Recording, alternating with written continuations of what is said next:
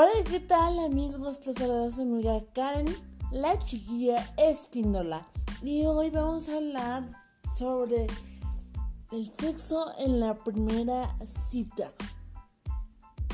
Bueno, este... ¿Es bueno tener sexo en la primera cita? Me pregunté yo misma. Porque yo he pasado por, por primeras citas y pues bueno, no ha sido como que la buena decisión. E investigando, vi que el 46% de personas aquí en México están dispuestos a tener sexo en la primera cita. Esto tiene sus ventajas y sus desventajas. Ventaja. Ventaja 1. Puedes disfrutar. En efecto, puedes ver si hay... Eh, hay em, empatía y, disfrutas del momento, la pasas bomba, etc. Este... Um,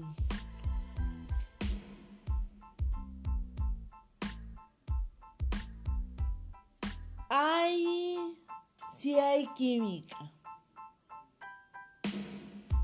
Es lo mismo, o sea, yo creo que puedes disfrutar y hay química, este, van entrelazados, ¿no? Porque igual te puede gustar muchísimo la persona, pero pero no hay química en el sexo y entonces creo que para los que ya estamos grandes de 25, 21 en adelante, ya el sexo es primordial en, en las relaciones. Em, es que escribí algo, pero no entiendo. Bueno, de modo. Este, las ventajas de tener sexo en la primera cita afecta en la seguridad.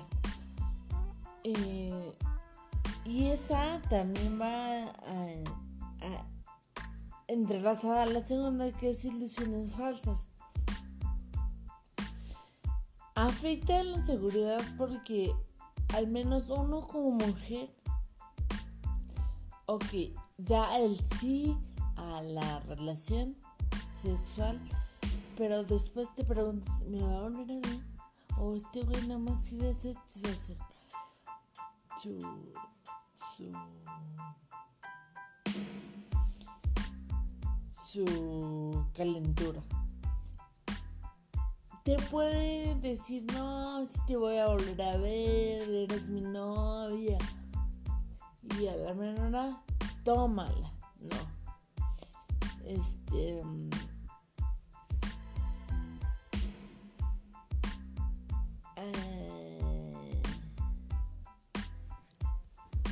Debe, también, tienes que siempre hacerlo con protección porque no sabes que, que cosas puede, puede tener la otra persona. Entonces, en conclusión,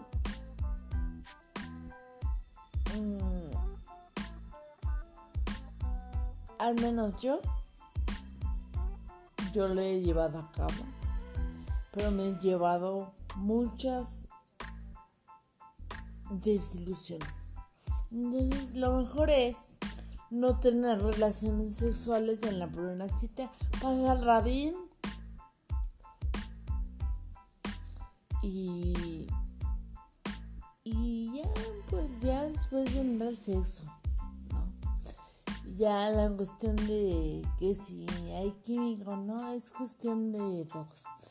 Así, ahora sí que como dicen, no importa el lugar, no importa cómo lo haga, lo importante es la compañía. Entonces, ahí lléguelo. Hemos llegado al final del podcast y hemos llegado al final de temporada.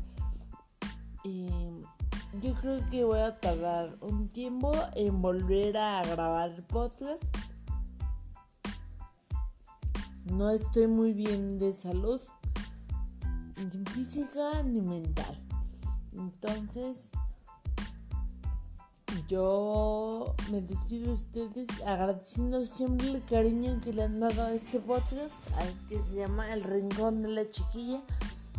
Me despido no sin antes decirle que la vida es una obra de teatro que no permite ensayos, por eso ríe, canta, llora y vive intensamente antes de que el telón baje y la hora termine sin aplausos. Les deseo muy pero muy buenos días, buenas tardes, buenas noches, buenas madrugadas. Adiós.